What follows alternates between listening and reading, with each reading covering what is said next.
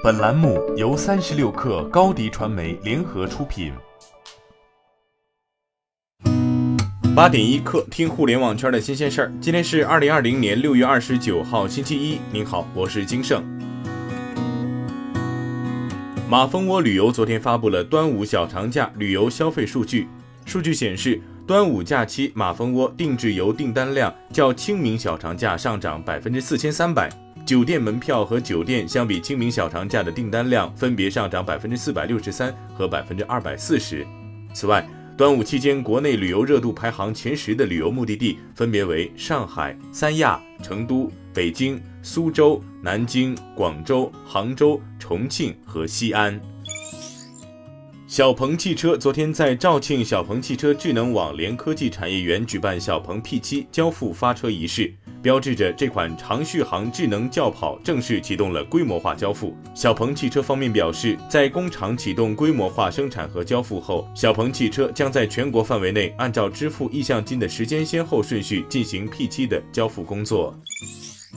昨天，网络上流传一张小米集团内部传出的造车的海报，称小米造车是认真的。对此，小米集团回应称没有的事儿，小米不会造车。小米集团公关部总经理徐杰云也通过微博公开回应称，此海报是小米商城新媒体同学抖错机灵了，已经罚抄内部流程规范去了。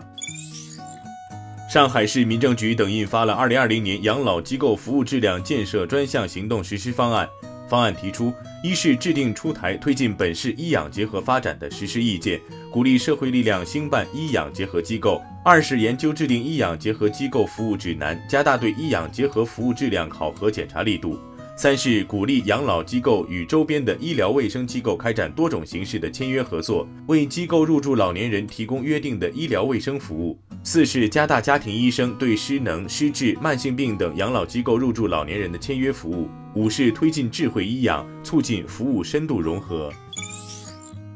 据日经中文网消息，滴滴日本公司滴滴 Mobility Japan 七月一号以后，将在青森县及滋贺县等日本全国十一个县停止服务，在北海道富良野市及美瑛町、兵库县姬路市等地也将停止服务。提供服务的都道府县由现在的二十五个减到十四个。另外，滴滴日本公司还宣布，从七月十三号起收取 App 使用费。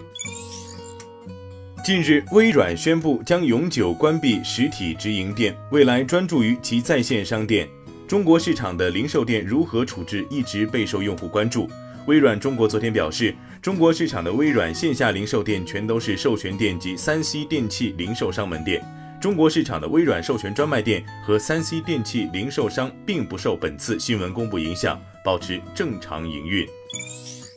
欧莱雅宣布删去护肤品中“美白”等字眼。欧莱雅在发布的声明中表示，欧莱雅决定从所有晚间护肤产品中删除“美白”“白皙”“亮白”等字眼。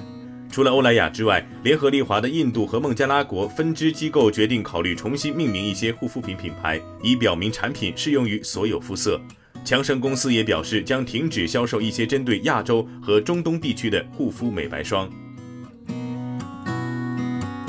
今天就先聊到这儿。编辑：彦东，我是金盛八点一刻，咱们明天见。